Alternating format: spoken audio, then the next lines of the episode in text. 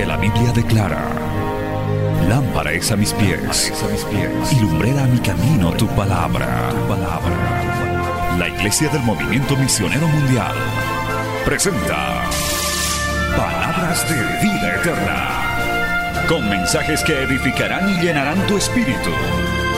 Con ustedes, el mensaje de hoy.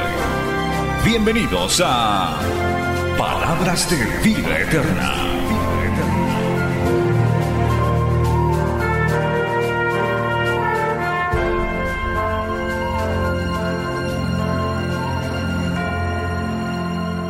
Vamos a irnos a Génesis capítulo 32 y vamos a dar lectura del versículo 22 en adelante.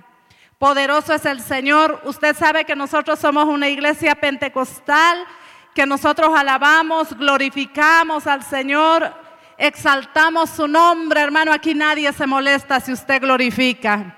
Bendito es mi Dios. Lo único que sí es que les pedimos que usted sea ordenado, no que esté entrando, que esté saliendo, que esté comiendo. No, no, no. Porque en la casa del Señor hay respeto, hay reverencia. Génesis capítulo 32 versículos 22 en adelante dice así. Y se levantó aquella noche y tomó sus dos mujeres y sus dos siervas y sus once hijos y pasó el vado de Jacob. Los tomó pues e hizo pasar el arroyo a ellos y a todo lo que tenía. Así se quedó Jacob solo y luchó con él un varón hasta que rayaba el alba. Y cuando el varón vio que no podía con él, tocó en el sitio del encaje de su muslo y se descoyuntó el muslo de Jacob mientras con él luchaba. Y dijo, déjame porque raya el alba. Y Jacob le respondió, no te dejaré si no me bendices. Y el varón le dijo, ¿cuál es tu nombre? Y él respondió Jacob. Y el varón le dijo, no se dirá más tu nombre Jacob, sino Israel, porque has luchado con Dios y con los hombres y has vencido. Entonces Jacob le preguntó y dijo, declárame ahora tu nombre. Y el varón respondió, ¿por qué me preguntas por mi nombre? Y lo bendijo allí. Y llamó Jacob el nombre de aquel lugar Peniel, porque dijo, vi a Dios cara a cara y fue librada mi alma. Gloria al Señor. Vamos a orar, vamos a entregar este tiempo en las manos del Señor. Dígale a Dios, háblame, Háblame, Señor, habla mi vida, habla mi corazón. Preste atención, así como el hermano que estaba testificando de cómo un día que él estaba atento a las, a las palabras que ese pastor predicaba, Dios fue ministrando su vida y llegó la salvación de su alma aquel día. Hermano, esté atento a la enseñanza del día de hoy. Señor maravilloso, te damos gracias en esta noche. Recibe toda gloria, recibe toda honra, recibe todo honor, oh Dios maravilloso. Se ha organizado esta semana juvenil, Padre mío, porque queremos un tiempo de bendición para nuestros jóvenes, para los prejóvenes de la iglesia, no solamente de la iglesia, a los lugares donde llegue, donde alcance estos mensajes, Padre mío. Seas tú obrando en cada vida, en cada corazón. Tu palabra es poderosa, más cortante que una espada de doble filo. Tu palabra penetre hasta las coyunturas, hasta lo más profundo de nuestra vida, de nuestro ser. Llévala donde tengas que llevarla, Señor. Tu palabra no vuelve vacía. Halle, Señor, cabida en cada vida, en cada corazón. Toque, Señor, las vidas y transforme los corazones. Pongo en tus manos, seas tú tomando control a través de tu Espíritu Santo, mi Dios amado. Toma control absoluto en esta noche. Desbaratamos, desechamos toda obra de las tinieblas, toda oposición, todo ataque satánico. Queda, Señor, inoperante en el nombre de Jesús. Gracias, Rey de toda gloria, en el nombre de Jesús. Amén y amén. Puede tomar asiento dando un fuerte gloria a Dios. Acá están los jóvenes y aunque haya barbijo, hermano, eso se tiene que escuchar con fuerza. Amén. Aunque estamos terminando el día, hermano, pero siempre hay fuerzas para alabarle al Señor. Así que le va a alabar, pero le va a alabar con todas sus fuerzas al Rey de Reyes y Señor de Señores. Gloria a Dios. Un encuentro con Dios. ¿Quién quién nos recuerda ese día maravilloso que ha tenido ese encuentro con Dios. Para mí es inolvidable, aunque pasen los años y aunque de pronto la memoria va, va teniendo sus problemas al pasar los años, ese día es inolvidable porque ese día nos ha marcado a cada uno de nosotros. Nos acordamos hasta los detalles más pequeñitos, los detalles mínimos, porque ha sido un día único y ha sido un día especial cuando Dios ha llegado a nuestra vida. Sabe, Dios tiene caminos que a veces no entendemos. Yo me acuerdo que yo asistí a una reunión que era para abogados, que era para descarriados, que un pastor lo había organizado y, yo asistí, lo acompañé a mi esposo porque yo decía dentro de mí, él necesita, y yo no, yo estoy bien, yo soy buena persona, buena gente, yo no le hago mal a nadie. Pero este señor no es que sea mala gente, pero tiene unos vicios que solamente Dios puede tratar con él. Así que lo acompañé a él, pero ese día nadie, con nadie pasó nada, con nadie sucedió nada, pero ese fue el día que yo tuve mi encuentro con el Señor. Ese es el día que Dios preparó para mí. Entré mundana y salí creyente, hermano. Tuve un encuentro con el Dios poderoso y desde ese día, hermano, mi vida ha sido cambiada, mi vida ha sido transformada y día a día tengo esos encuentros con Dios que sigue tratando conmigo, que me sigue formando, que me sigue moldeando, que me sigue transformando. Es que el encuentro con Dios es algo que nos marca cada uno de nosotros. Tenemos en la palabra del Señor a muchos hombres y mujeres que tuvieron ese encuentro con Dios. Tenemos a un eh, saqueo, a un saqueo, por ejemplo, un hombre pecador, un hombre publicano. Eh, era un hombre que trabajaba para el gobierno romano y producía tal vez mucho daño a, su, a sus a su, a su, propia gente. La gente lo rechazaba, la gente no lo quería. Pero un día escuchó que Jesús estaba pasando por ahí. Y Saqueo ese día se fue de curioso. Ese día estaba de curioso y como era pequeñito de tamaño, él dice que se subió a un árbol sicómoro, ahí se colgó para ver a Jesús cuando pasaba por ahí. Tal vez alguno se vino de curioso nada más en esta noche. Tal vez la puerta estaba abierta y dijo, a ver qué hacen ahí. Voy a entrar. Yo creo que esta noche va a tener un encuentro con Dios al igual que Saqueo. Bendito sea el Señor. Y Saqueo estaba ahí pensando que nadie lo veía, pero Jesús hermano, que todo lo mira, que todo lo contempla, que todo lo escudriña, sabía que ahí estaba Saqueo. Y el Señor le dice, Saqueo, ¿qué haces ahí? Bájate que quiero ir a tu casa. Y ese día Saqueo tuvo un encuentro con Dios. Un hombre que fue mudado, que fue transformado a ese instante, porque era un hombre que tal vez se había aprovechado de la necesidad de mucha gente, era un hombre rico, pero ahí él le dice, Señor, yo voy a devolver todo lo que he, lo que he estafado, lo que les he quitado a otros, aún mi riqueza la voy a dar en el bien de los demás. Eso es algo cuando un corazón ha sido transformado, se ve los frutos se ve los frutos. Tiene que haber fruto en aquel que ha tenido un encuentro con Dios. En su vida se tiene que notar, hermano, tiene que notarse ese cambio, esa transformación. También encontramos a otra mujer, a María Magdalena. Fue una mujer fiel. Dice que esta mujer tenía siete demonios y fue liberada. Muchos dicen que se dedicaba a la prostitución, pero la palabra no, dice así, así que son solamente comentarios por ahí que uno ah, encuentra en los estudios, pero sin duda, sin duda, era una mujer muy pecadora, porque habitaban siete demonios en la vida de esta mujer. Pero ese día llegó el día de su liberación. Ese día fue ese día que tuvo un encuentro con Dios. Hoy es un día de liberación también. Hoy el Señor va a romper cadenas. Hoy el Señor va a romper ataduras. Va a traer liberación a esas vidas que están atadas, oprimidas por el pecado. Esta mujer nunca más dejó de seguir al maestro, nunca más fue fiel. La vemos en cantidad de porciones de la escritura. En, el momento de la crucifixión, esta mujer estaba ahí a los pies del maestro, junto a la madre de Jesús. Cuando todos los apóstoles habían escapado, estaban temerosos. Esta mujer estaba al lado de su maestro, estaba en la sepultura y también fue una de las primeras mensajeras de la resurrección resurrección es que aquel que ha tenido un encuentro con Dios, su vida nunca más volverá a ser la misma. Jamás volverá a ser la misma de aquel que ha tenido un encuentro con Dios. Yo quiero hablar un poquito el día de hoy en especial de dos hombres. Hemos comenzado a dar la lectura de Jacob.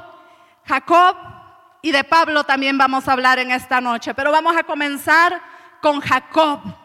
El nombre de Jacob significa suplantador, engañador, tramposo, embustero, como usted quiera, todos los sinónimos que usted encuentre para ese nombre. Pero era un hombre que amaba a Dios, que buscaba las bendiciones de Dios, pero él, las, quería las cosas a su manera. Él quería las cosas a su manera era un hombre más carnal, no era un hombre espiritual. Era tal vez un hombre que trataba de hacer las cosas a su manera como su, abuelo Abraham o como su abuela Sara, porque cuando ellos recibieron la promesa del Señor que iban a tener un hijo así ancianitos, ah, ellos dijeron, vamos a tener una, la promesa, debe ser con la esclava Agar debe ser por ese lado, debe ser de esa manera. Entonces, que sea con la esclava. Dios les había dicho a ellos que iban a ser los padres. Dios les había dado una promesa a ellos. Pero ellos por hacer las cosas a sus maneras, tremendo problema tenemos hasta ahora, hermano. Tremendo problema tenemos. Es que cuando los hombres queremos hacer las cosas a nuestra manera, nos vamos a meter en problemas. Y Jacob también ya recibió la promesa de parte del Señor, porque desde el vientre dice que peleaban con, el, con Esaú. Y su mamá estaba muy angustiada y cuando oró al Señor le dijo, dos naciones hay dentro de ti, pero el menor servirá al mayor. Ya había promesa para Jacob. Dice aún cuando nacieron, cuando nacieron, primero nació Esaú. Ellos eran mellizos. Pero ahí agarrado del calcañar, ahí salió también Jacob, ahí tratando de ganar. Yo me imagino que era, no, yo primero, no, yo primero, hasta que venció a Esaú. Pero ahí detrás, agarradito del calcañar, salió Jacob. Y esas mañas nunca se le acabaron. Fueron creciendo, fueron niños, se hicieron hombres, se hicieron jóvenes, pero esas mañas nunca se le acabaron a Jacob. Él siempre tratando de hacer las cosas a su manera. Un día que su hermano se fue de casa y llegó cansado, dice llegó cansado. Ahí estaba Jacob haciendo un guiso de lentejas, un delicioso guiso de lentejas. Y, Esaú que vio esa, esa comida sabrosa, hermano, alguien que está con hambre, hasta, hasta lo más sencillo le parece algo apetitoso. Y cuando sintió ese olorcito y sintió ese sabor, le dijo que le dieran un poquito de su comida. Y ahí Jacob aprovechó la necesidad de, de, Esaú. Se aprovechó de la necesidad. Y le dice, te daré si me vendes tu primogenitura. Te la doy. Él hacía lo que sea para conseguir las bendiciones de Dios, porque la primogenitura era algo muy valioso en esa época y representa muchas bendiciones de Dios, la primogenitura. Te la doy. Y bueno, tristemente Esaú es esos hombres, representa a esos hombres que no valoran las cosas de Dios, que no valoran las bendiciones de Dios. ¿Para qué me sirve la primogenitura si me voy a morir? Te la vendo. Y Jacob le dice, júramelo. Y bueno, el terrible Esaú le juró y le entregó, le vendió su primogenitura. Y no, se, y no se quedó conforme con eso Jacob, sino que buscó la bendición de su padre. Se puso en complot con su mamá y engañaron a Isaac para recibir la bendición de la primogenitura. Eh, ahí se pusieron de acuerdo igual, hermano. Qué terrible, ¿no? La mamá también haciendo las cosas a su manera. Eso fue terrible. Eso fue terrible. Pero ¿sabe qué? Cuando Dios tiene planes con uno, no, las cosas no pasan así nada más, hermano. El Señor lo llevó lejos. Bueno, en realidad él tuvo que salir huyendo porque su hermano estaba furioso, su hermano quería matarlo. Él tuvo que salir huyendo y tuvo que ir a resguardecerse donde su tío Labán, que era más tramposo que él, que era peor que él. Así que a Jacob le tomó probar de su propia medicina, hermano. Ahí le tocó probar de lo, de lo que era sentirse traicionado, engañado por otras personas, porque para uno malo hay otro más malo todavía. Así que él tuvo que ser disciplinado por Dios también. Pero llegó el tiempo en que él tenía que volver a su tierra, tenía que volver con su padre. Dios le dijo, levántate, vete a tu tierra. Y es ahí donde comienza esta historia, esta porción de la palabra que hemos dado lectura. Y él comienza a volver, escapando también, él sale de la tierra donde estaba con Labán, él sale escapando y vuelve para su tierra. Y ahí comienza, comienza el miedo, comienza la preocupación. Y, comienza a decir, ¿y qué voy a hacer? ¿Y qué voy a hacer con Esaú? Porque Esaú debe estar furioso. Entonces él tomó el asunto en sus manos y trató de mandarle presentes, de suavizar como que a su hermano Esaú para que, para que fuera calmándose su bravura, su enojo hacia él. Comenzó a mandarle presentes, pero cuando llegó el mensajero le dijo, tu hermano también viene a recibirte. Y no solo, con 400 hombres. Ahí sí Esaú comenzó a, Jacob comenzó a temblar, hermano, porque se ahí seguramente él dijo, mi hermano está enfurecido, él me va a matar a mí, a todo lo que yo tengo. E intentó, e intentó seguir mandando presentes, pero llegó el momento en que él humanamente buscó sus estrategias también. Y ahí dice el versículo 2 del capítulo 32, y dijo Jacob cuando los vio del, del versículo 23 del capítulo 32.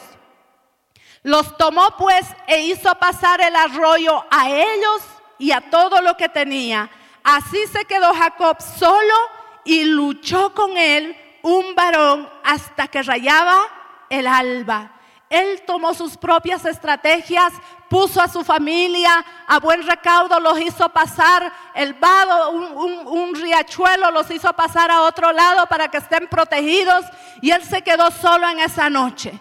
Pero yo creo que este hombre se quedó solo orando orando porque hay circunstancias en las que vemos cuando ya nuestras fuerzas humanas no dan, cuando ya nuestras estrategias no funcionan, cuando ya nuestros planes no funcionan. Entonces recién es donde comenzamos a orar. Es recién donde comenzamos a levantar la mirada a Dios y le decimos, Señor, ayúdame. Y cuando él estaba en esta soledad, dice que vino un varón un varón y luchó con él. No fue Jacob el que luchó con él. Léalo bien. Dice el versículo 24, así se quedó Jacob solo y luchó con él un varón hasta que rayaba el alba. No fue Jacob quien luchaba, fue el varón. ¿Y quién era este varón? Quiero que vayamos a Oseas. Un momentito. Les estoy dando la introducción. Era Vayamos a Oseas capítulo 12, versículos 2 en adelante, vamos a dar lectura. Oseas capítulo 12, versículo 2 al 4. Dice así, en el seno materno tomó por el calcañar a su hermano y con su poder venció al ángel. Venció al ángel y prevaleció lloró y le rogó. En Betel él lo halló y allí habló con nosotros. ¿Quién era? Era un ángel. Acá en esta porción dice un varón. acá en la porción de, de Oseas dice, era un ángel. Ese ángel era el ángel de Jehová que era Jesús mismo. En el Antiguo Testamento Jesús se presenta en muchas porciones de la palabra como el ángel de Jehová. Y podemos decir que era Dios mismo porque en el versículo 30 de Génesis 32 dice, y llamó Jacob el nombre de aquel lugar Peniel porque dijo, vi a Dios cara a cara y fue librada mi alma. ¿Con quién luchó? ¿Quién era el que luchó con Jacob esa noche? Dios mismo, el ángel de Jehová, Jesucristo. ¿Sabe qué? Este hombre estaba cargado tal vez de orgullo, de soberbia. Él tenía fortalezas en su vida que no se querían doblegar hasta que el ángel de Jehová vino a tratar con Jacob. Porque el Señor tenía planes con la vida de Jacob. Pero ¿sabe qué? Jacob se resistía. Dice que ya rayaba el alba, ya rayaba el alba y Jacob, no hermano, no cedía. Esa naturaleza no cedía, no se rendía. Esa, esa, naturaleza era terca, qué terrible hermano. Es esa, esa naturaleza que tenemos, nuestro yo, nuestra vieja naturaleza. Hay algunos que son más dóciles, pero hay algunos hermanos que tienen una naturaleza que no se quiere quebrantar, que no se quiere humillar, que no se quiere doblegar. Quieren las bendiciones de Dios, quieren las cosas de Dios, pero las quieren a su manera. No se quieren doblegar. ¿Sabe qué sucedió? Jacob se no se rendía, no se rendía, él resistía hasta, hasta que el ángel dice que lo descoyuntó. Vamos a leer el versículo 25 y dice, y cuando el varón vio que no podía con él, tocó en el sitio del encaje de su muslo y se descoyuntó el muslo de Jacob mientras con él luchaba. Cuando el ángel vio que Jacob era demasiado terco, entonces no es que para el ángel era imposible, con un solo dedito podía acabar con Jacob, pero esa es la misericordia, el amor y la paciencia de Dios para con nosotros. Pero llegó el momento en que el ángel tuvo que tocar la fortaleza, la fuerza de Jacob. Dice la, la ¿qué es esto de, la parte del encaje del muslo. Es la parte superior de la rodilla hasta la cadera. Ese es el muslo. Y eso ahí tenemos un nervio que es el encaje del muslo, que es la fuerza. Dicen muchos que es la parte más fuerte en el ser humano. Ahí fue donde el Señor tocó y lo debilitó por completo. Él quedó cojo a causa de ese toque quedó sin fuerzas. Hermano, a veces necesitamos que Dios venga y toque esas fortalezas de nuestra vida. Que, que a veces esos procesos, queremos pasar por esos procesos dolorosos, de pasar por una enfermedad, de pasar por un tal vez por, por, por, por, alguna tragedia en nuestra vida, de perder algún miembro de nuestro cuerpo, de perder algún ser querido, de pasar algo duro en nuestra vida para recién doblegarnos, para recién humillarnos, porque de otra manera a veces no entendemos, persistimos en nuestro camino, persistimos en nuestra dureza. Muchas pueden ser las fortalezas que tenemos los seres humanos, hermano. Muchos podemos tener la fortaleza en nuestro pensamiento, que todo lo estamos razonando, que todo lo estamos viendo. No es que a mí no creo que sea así, a mí no me parece cómo es posible, cómo es posible que una ballena se haya tragado a un hombre. Es que científicamente eso no cuadra, no es posible. Es que con las cosas de Dios así no funciona, hermano. Algunos tienen, al igual que Jacob, son mentirosos, son tramposos. Hay jóvenes que son mentirosos. O estoy yendo a la iglesia y son mentirosos, no vienen a la iglesia, se van a otro lugar, pero les dicen a sus papás que están viniendo a la iglesia.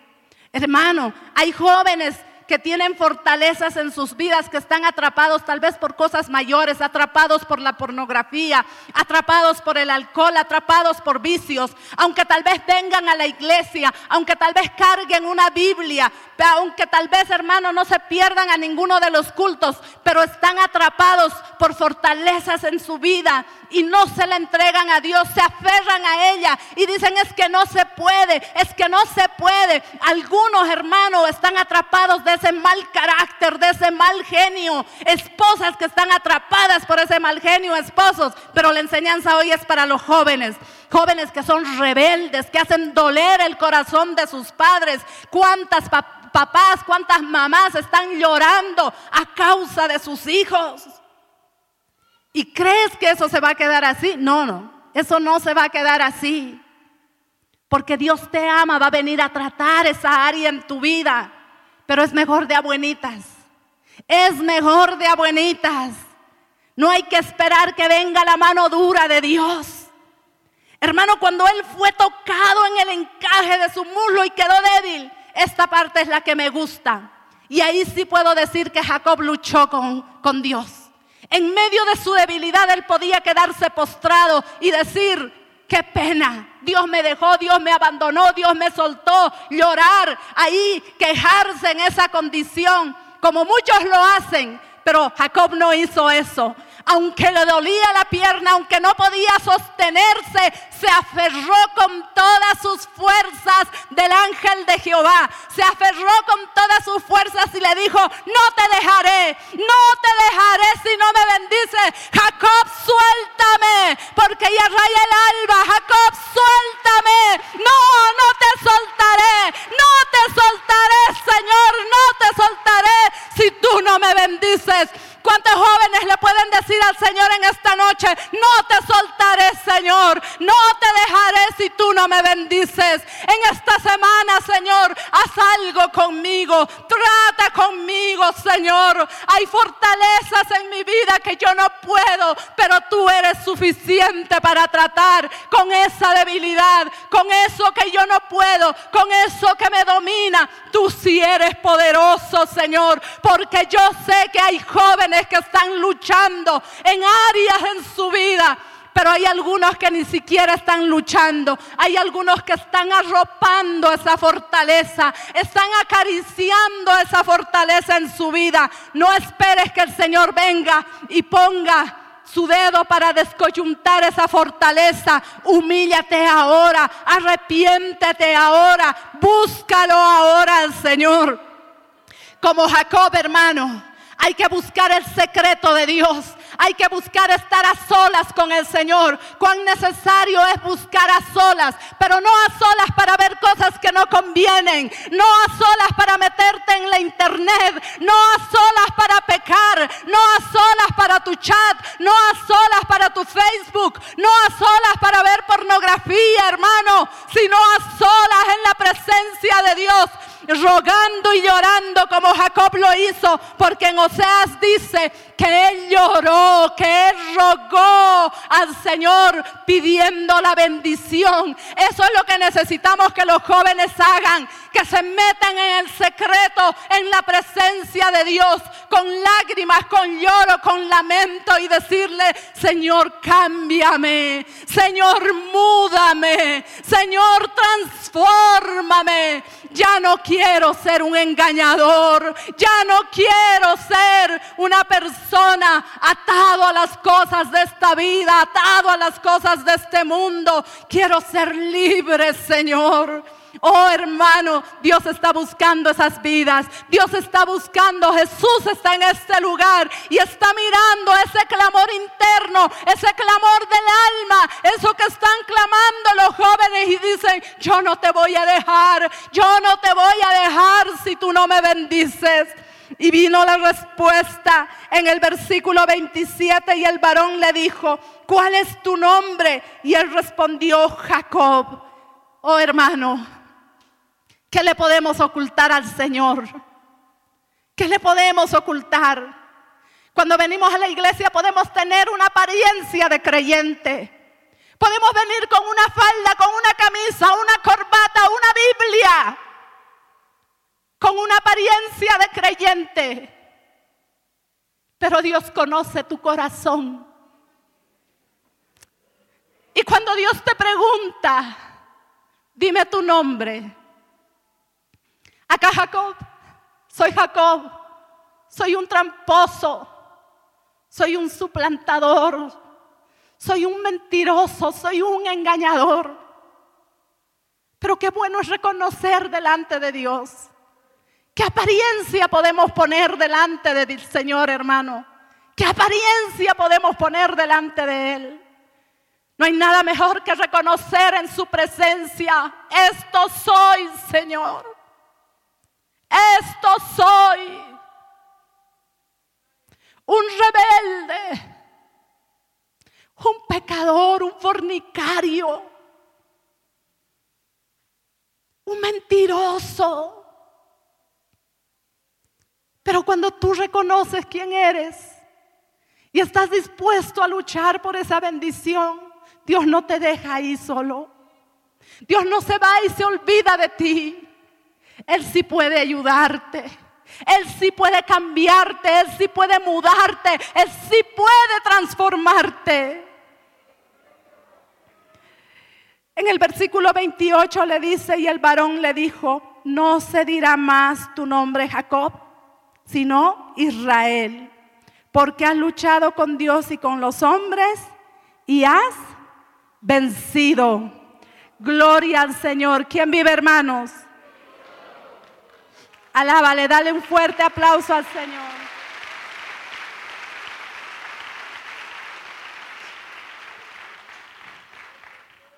Gloria al Señor, aleluya. Algunos comentaristas traducen el nombre Israel como príncipe, pero el nombre Israel es una palabra compuesta de dos palabras, Sará, con H al final, que significa pelear, batallar o gobernar. Y él, la otra palabra, significa Dios. Entonces algunos traducen el nombre como el que batalla con Dios o el que gobierna con Dios. Pero haciendo una mayor exégesis, algunos comentarios bíblicos dicen que lo que en realidad significa es Dios gobierna. Amén. Dios gobierna. Así que Jacob, ese día, su nombre fue cambiado, transformado a Israel. Y cada que él escuchaba Israel, él sabía quién tenía dominio de su vida. Él sabía quién gobernaba sobre él. Él sabía quién era el Señor de su vida. Eso le recordaba que él no podía hacer las cosas a su manera. Que había un Dios poderoso que iba delante de él, que estaba sobre él, que tenía dominio de él. Oh hermano, cuando nosotros tenemos un encuentro con Dios, sabemos que hay un Dios sobre nosotros. No importa dónde estemos, no importa que estemos a solitas, no importa que estemos en nuestra casa solos, en el desierto donde nadie nos mira. No podemos decir, acá sí puedo pecar, acá sí le puedo dar gusto a mi carne.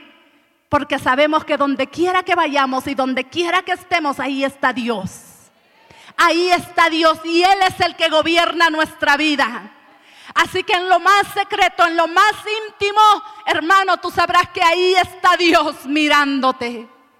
Dios contemplándote, guiando y ya no tomas el control de tu vida, sino que lo pones en las manos de Dios para que Él te guíe, para que Él te dirija en todos los planes que Él tiene en tu vida.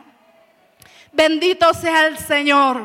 Versículo 29 dice entonces Jacob le preguntó y dijo, declárame ahora tu nombre. Y el varón respondió, ¿por qué preguntas por mi nombre? Y lo bendijo allí. Cuando nosotros tenemos un encuentro con el Señor, hermano, la bendición del Señor no hay que buscarla. La bendición de Dios nos persigue. Donde quiera que vayamos, donde quiera que estemos, la mano de Dios está ahí. La bendición de Dios está ahí. Joven, jovencita, ¿quieres la bendición de Dios? ¿Quieres los cielos abiertos en tu vida? ¿Quieres una vida próspera en ti en todas las áreas? Pues sé fiel a Dios. Vive para servir al Señor, ríndete delante del Señor, humíllate en su presencia, permite que el Señor gobierne tu vida y no vas a tener que buscar la bendición de Dios porque la bendición de Dios te va a perseguir. Donde quiera que estés, la bendición de Dios te va a perseguir. A nosotros nos, nos pasa algo especial a veces como familia vamos a algún lugar a comer, está vacío, no hay nadie. Y cuando de pronto nos sentamos y empezamos a ver que las mesas se van llenando, llenando, llenando, llenando y de todo, como que trajimos la bendición. Nos vinimos a este lugar y como que trajimos la bendición acá. Entramos a algún lugar a hacer alguna compra y de pronto está vacío y vemos que la gente se empieza a llenar ahí. Es que uno donde va lleva la bendición de Dios, hermano. Por eso es que hay mucha gente que tal vez no viene a la iglesia, pero saben que los cristianos tenemos bendición. Por eso buscan que sea creyente. Quiero chofer creyente, plomero creyente, contador creyente, cristiano, porque saben, uno, que somos temerosos de Dios. Dos, que tenemos la bendición en nuestra vida. Amén. Y el versículo 30 dice, y llamó Jacob el nombre de aquel lugar Peniel porque dijo, vi a Dios cara a cara y fue librada mi alma. Bendito sea el Señor. Cuando nosotros tenemos ese encuentro personal con Dios, hermano, nuestra alma es librada. Nuestra alma es librada. Hay gente que vive en esta vida pensando que los años que tenemos solamente están en esta tierra. No sé los años que te toque vivir. Es más, ahora con este virus que tenemos encima, hermano, nadie puede decir que acá estamos vivos para el próximo año. Nadie. Esta última cepa, escuchaba en la radio, no sé, actúa en dos días. En solo dos días, esta cepa, la brasilera.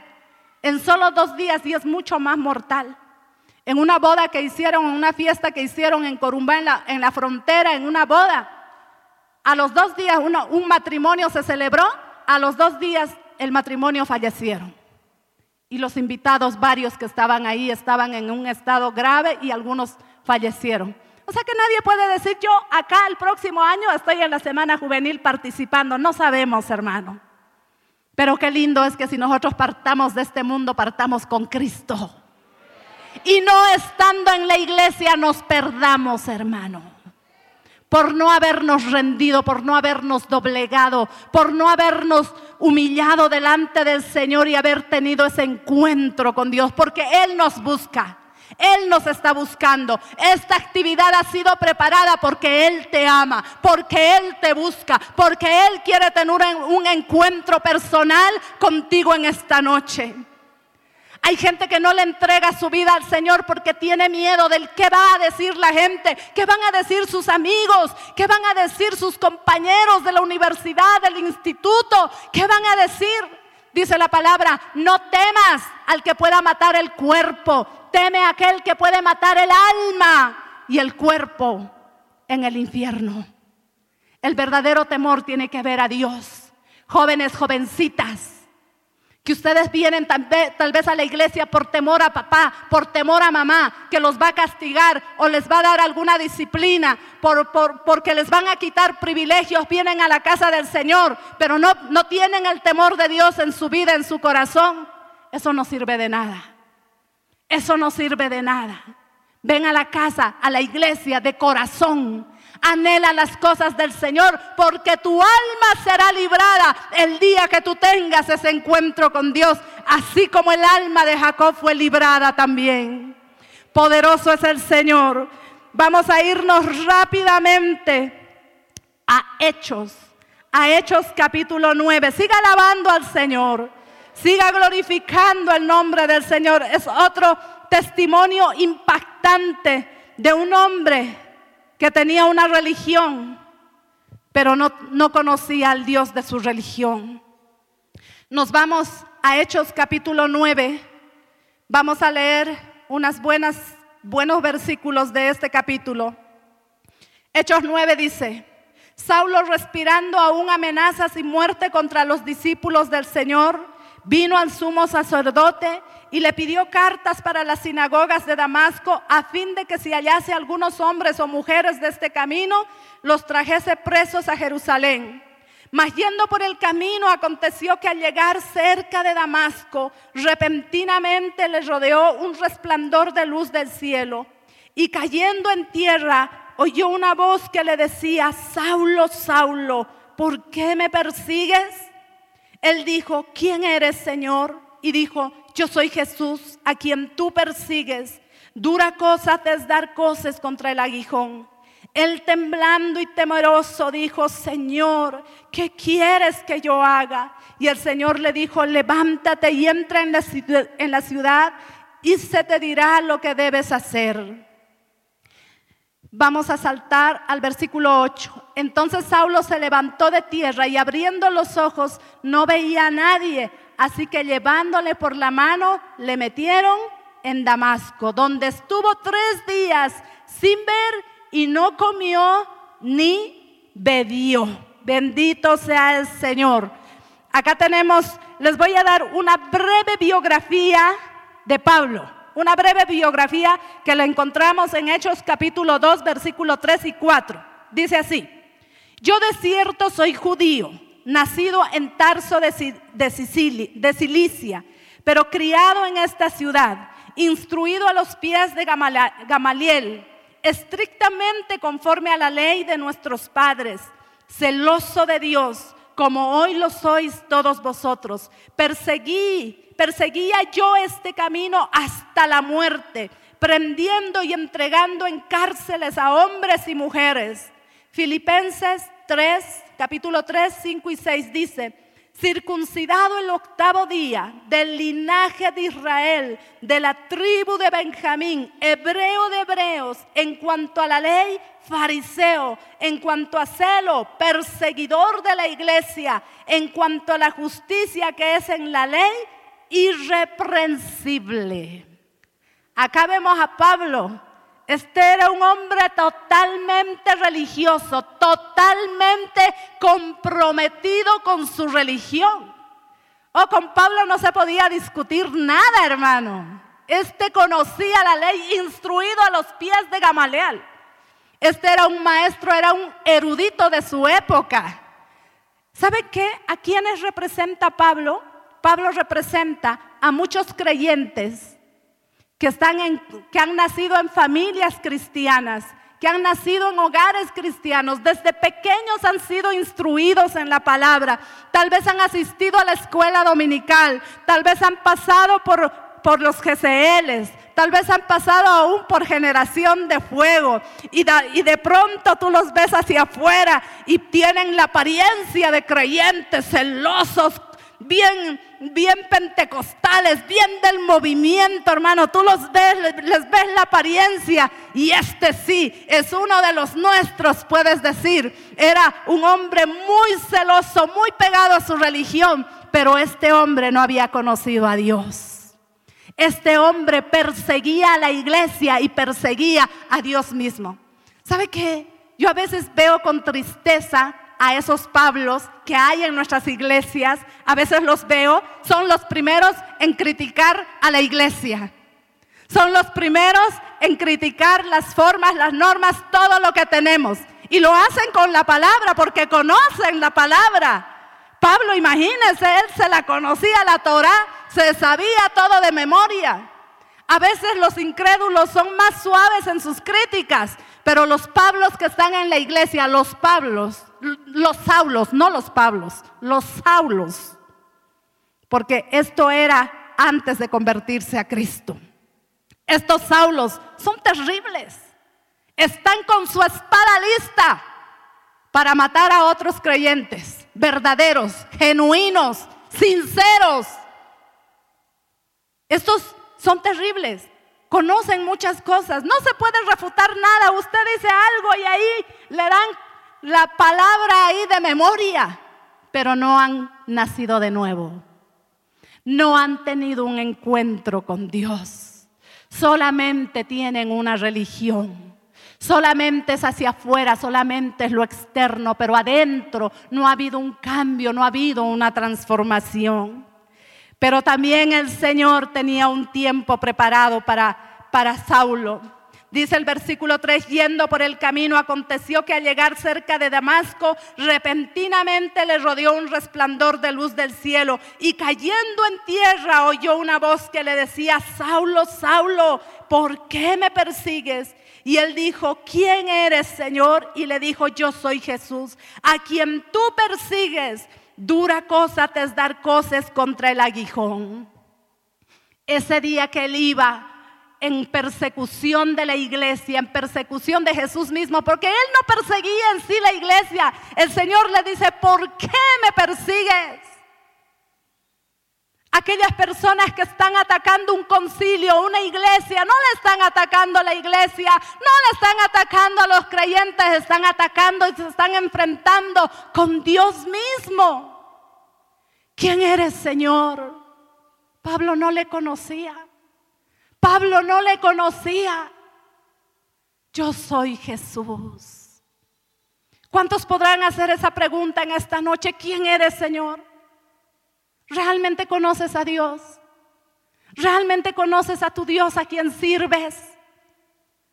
¿Realmente conoces a ese Señor al que vienes a ministrar día tras día? ¿Lo conoces? Porque Saulo no lo conocía.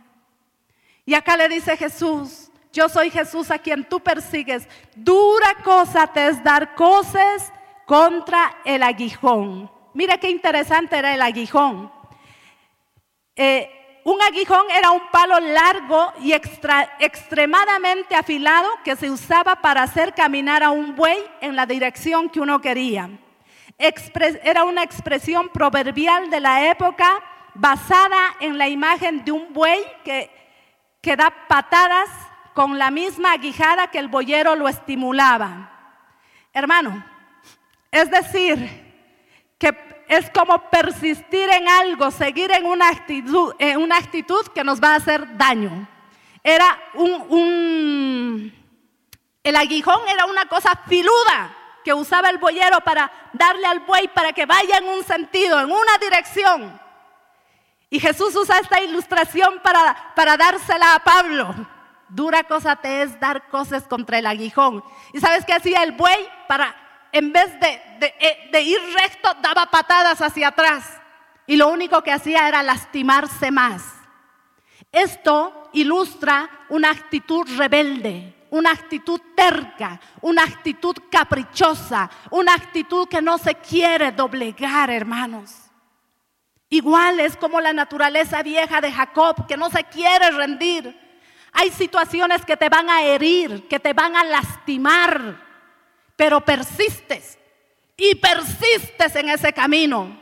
Los papás les dije, hijita, no hagas, hijito, no lo hagas, te vas a lastimar, puedes salir embarazada, te van a romper el corazón, no hables con ese muchacho, no te conviene, no es bueno, no hagas tal cosa y siguen, y siguen, y lo hacen a escondidas, y siguen pensando, hermano, que están burlándose de los papás. Sin embargo, son ellos, son ellas las que se van a ir hiriendo, las que se van a ir lastimando, los que hacen que su camino se ponga cada día más difícil. ¿Cuántos jóvenes se entercan, se encaprichan en vez de reaccionar? Porque el aguijón, hermano, representa también la palabra de Dios. Ese aguijón es como la palabra de Dios te dice, detente, no continúes en esa actitud, no continúes en ese camino, no continúes en esa rebelión, no sigas por ahí. Yo sé que esta palabra a muchos les está aguijoneando en esta noche. Esa palabra filosa está, hoy, ¿para qué he venido? No debería de venir. Pero algunos, en vez de doblegarse, están dando patadas contra el aguijón. No escucho, no escucho, tengo oídos de pescado, no escucho. No seas necio, no seas necia. Escucha el consejo de Dios. No persistas en ese camino de rebelión. No persistas en la dureza. No persistas, no sigas dando cosas contra el aguijón. No sigas en esa actitud de rebelión. Pablo estaba en esa actitud de rebelión. Pablo estaba persiguiendo la iglesia del Señor sin darse cuenta que esa actitud solo le iba a causar daño a él. Bendito sea el Señor. Dice el versículo 6, y temblando y temeroso dijo, Señor, ¿qué quieres que yo haga? Y el Señor le dijo, levántate y entra en la ciudad. Hermano, ya en, esta, en este punto ya no vemos a un Pablo soberbio. Ya no vemos a un Pablo enojado, amenazante, respirando amenazas de muerte, hermano. Ya no lo vemos en esa actitud. Ahora lo vemos temblando y temeroso. Hermano, la palabra del Señor dice que Dios es amor. Pronto para la misericordia y tardo para la ira. Pero también la palabra dice que Dios es fuego consumidor. ¿Ah? Hay, hay jóvenes, hay jóvenes hermanos que no tienen temor de Dios. Hay creyentes que no tienen temor de Dios, que persisten en ese pecado. Algunos se atreven a pecar hasta en la casa de Dios. Algunos se atreven a afrentar y piensan que Dios no lo está mirando. Piensan que eso va a pasar así. Si no te arrepientes, si no te arrepientes, tu maldad te alcanzará. Oh hermano, tenemos un Dios que nos ama con amor eterno. Pero tiene que haber temor en los hijos de Dios. Temor cuando tú te presentas delante de Él. Él es tu Padre, es tu amigo, pero es tu Señor, es tu Rey. Él gobierna sobre los cielos, sobre la tierra, sobre el mundo entero, hermano. Es Rey de reyes y Señor de señores. Él necesita la reverencia de su pueblo, el temor de su pueblo. Él quiere un pueblo que viva en santidad, en temor de Dios. No le estoy hablando que usted viva asustado de las cosas de Dios, sino que respete a Dios. Y aquel que ha aprendido, que ha tenido un encuentro con Dios, uno respeta a su Dios. Aún es cuidadoso en las palabras que uno habla. Es cuidadoso aún en la forma como se expresa con Dios mismo. Hermano, sea cuidadoso. Acá cómo cambió la actitud de Pablo. Y hermano, en el versículo 8 lo vemos, versículo 9, donde estuvo tres días sin ver y no comió ni bebió. ¿Sabe? Cuando nosotros tenemos un encuentro con Dios, comienza una transformación de nosotros, dentro de nosotros, un deseo de buscar la presencia de Dios, un deseo por las cosas espirituales, un deseo por orar, un deseo por ayunar, un deseo por estar en la intimidad con el Señor. Él se metió, estaba impactado esos tres días. Dice, tres días estuvo sin comer, hermano, no estuvo quieto ahí, porque más adelante cuando le habla el Señor a Ananías, dice, Pablo está orando y está viendo en visiones que va un hombre llamado Ananías. Oiga, un hermano que está quieto, estático, hermano, no va a recibir nada de Dios. Este hombre estaba humillado en la presencia de Dios. Dios quiere esa juventud humillada, postrada a los pies del Maestro, postrada delante del Señor. Quiere esas vidas cambiadas, transformadas, que estén dispuestos a recibir del Señor. Buscadme y me hallaréis, dice el Señor. Buscadme y me hallaréis. ¿Cuántos quieren buscar de verdad al Señor? ¿Cuántos quieren buscarlo de verdad? Bendito sea el Señor, poderoso mi Dios. Vamos a adelantarnos un poquito al versículo 15. Dice en el versículo 15, el Señor le dijo a Ananías, ve porque instrumento escogido me es este para llevar mi nombre en presencia de gentiles y de reyes y de los hijos de Israel. Dios tenía planes y propósitos grandes con la vida de Pablo, así como las tiene contigo, así como las tiene conmigo, así como las tiene con cada uno de sus hijos. Dios tiene planes con nosotros, hermanos. Dios tiene propósitos con nuestra vida. Este Pablo era un instrumento y le dice, porque yo le mostraré cuánto le es necesario padecer por mi nombre. La vida del creyente hermano no está exenta del sufrimiento. La vida del Hijo de Dios no está exenta del sufrimiento. Cuando tú tienes un encuentro con Dios no te vas a librar del sufrimiento, no te vas a librar de las circunstancias de adversidad. Pero ese sufrimiento produce en ti vida, ese sufrimiento produce en ti mayor comunión, mayor intimidad, mayor limpieza, pureza en tu vida espiritual. Así que no, no tengas miedo cuando tienes que atravesar la adversidad, tal vez el valle de sombra. No, creo que no encontramos otro hombre a excepción de Jesús cuando se hizo hombre. Otro como Pablo en prisiones, en cárceles, golpeado, vituperado. Hermano, pasó de todo este hombre por amor a Cristo, por amor a Cristo, por amor a Dios. Y muchos jóvenes, hermano, ni siquiera quieren testificar de Cristo hacia afuera. Ni siquiera quieren decir cristianos. ¿A dónde estás yendo? Ay, no, estoy yendo por ahí, por ahí estoy yendo a hacer algo, estoy yendo a visitar. ¿Por qué no dice estoy yendo a la iglesia? ¿Por qué no dice estoy yendo a la semana juvenil? Estoy yendo con mis hermanos a alabar a mi Dios, a mi Señor, al que me salvó. Poderoso es el Señor. Pero algunos no quieren sufrir por la causa de Cristo. Ni siquiera quieren cambiarse. Aún, aún Dios les trata en la forma de vestir y no quieren, no quieren. Dicen que vergüenza, que van a decir mis amigos. Me van a decir un aleluya, me van a decir un fanático, me van a decir un santurrón. ¿Qué te importa lo que digan los demás? Si te tienen que vituperar por la causa de Cristo, que te vituperen, hermano, pero tú agrada a Dios. Tú agrada a Dios y eso representa sufrimiento. Y no sé las circunstancias de dolor que Dios permite en tu vida, pero un día podemos decir como Job, antes de oídas te había oído, mas ahora mis ojos te ven. El sufrimiento nos lleva a mayor intimidad con Dios, a conocerlo más a Dios. Así que si estás siendo procesado, si estás pasando tiempos de dolor a causa de tu fe, a causa de ser creyente, levanta las manos y alábale al Señor y dile, esto produce vida en mí, esto produce limpieza en mí, esto produce mayor intimidad, hará que te conozca más cada día. Alábale con todo tu corazón. Bendito sea el Señor, aleluya. Gloria a Dios.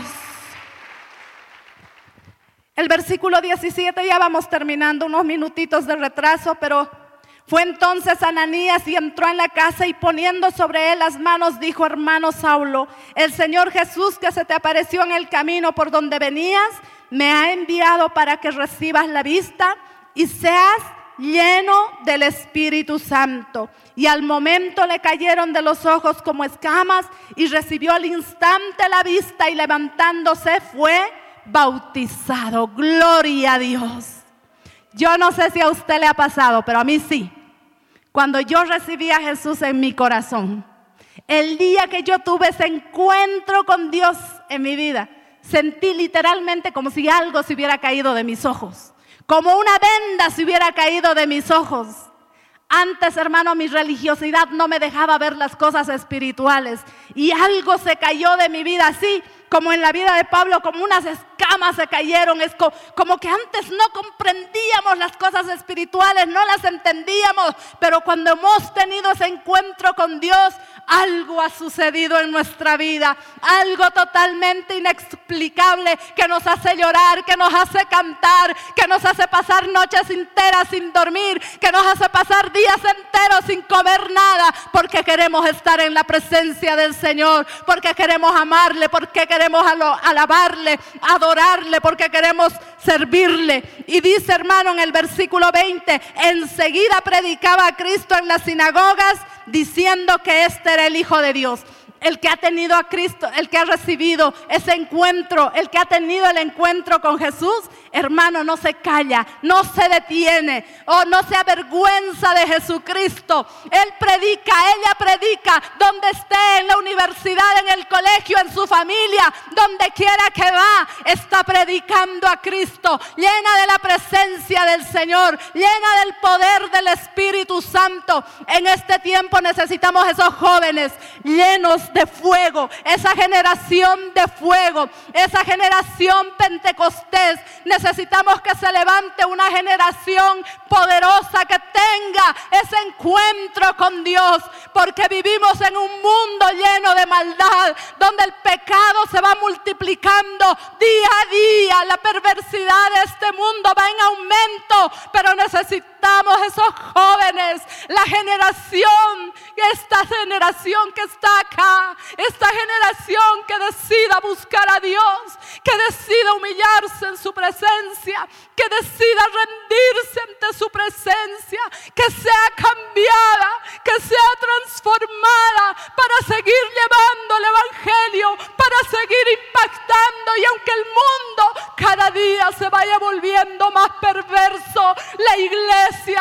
cada día sea más santa, más llena de la presencia del Señor. Levántate, ponte sobre tus pies, amado hermano. Poderoso es el Señor. Alábale. Yo quisiera pedirles que pasen, pero no podemos. Pero cierra tus ojos ahí en el lugar donde tú estás. Cierra tus ojos y dile, Señor, no quiero esperar a, ser descoyuntado. No quiero esperar a que venga ese proceso de dolor en mi vida. No quiero ser caer, ser derribado por ti. Quiero humillarme ahora. Quiero venir a ti, no a las malas. Quiero venir a ti a las buenas. Como Jacob. Busca esos tiempos de intimidad con el Señor. Busca esos tiempos donde te quedes tú y Dios solamente y le digas, no te dejaré. No te dejaré si no me bendices. No persistas en ese pecado. No persistas en esa dureza de tu corazón. Tal vez dices, nadie lo sabe. Tal vez dices, nadie me ha visto. Dios te ve. Dios lo conoce todo. Y si tú persistes en ese pecado, un día saldrá luz porque Dios te ama, lo sacará a luz. Y tal vez tengas que ser avergonzado. Sufrir esa descoyuntura en la parte fuerte de tu vida. Es mejor que te humilles ahora y, y clames y le digas, ayúdame. Ya no quiero estar como Pablo solamente con una religión. Quiero tener un cambio de vida. Quiero ser lleno de tu Espíritu Santo. Dile al Señor. Con tu Espíritu Santo, Señor.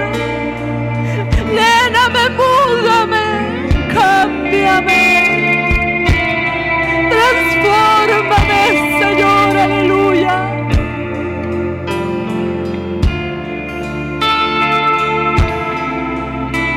Poderoso Dios, oramos que tú levantes una generación de fuego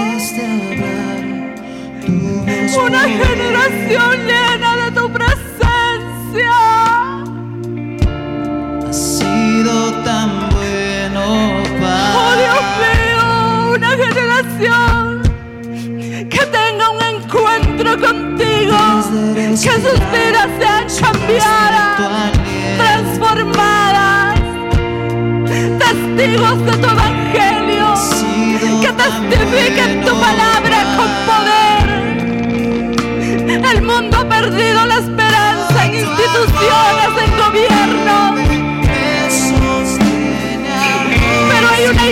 iglesia que tiene que ser la luz y la sal de esta tierra.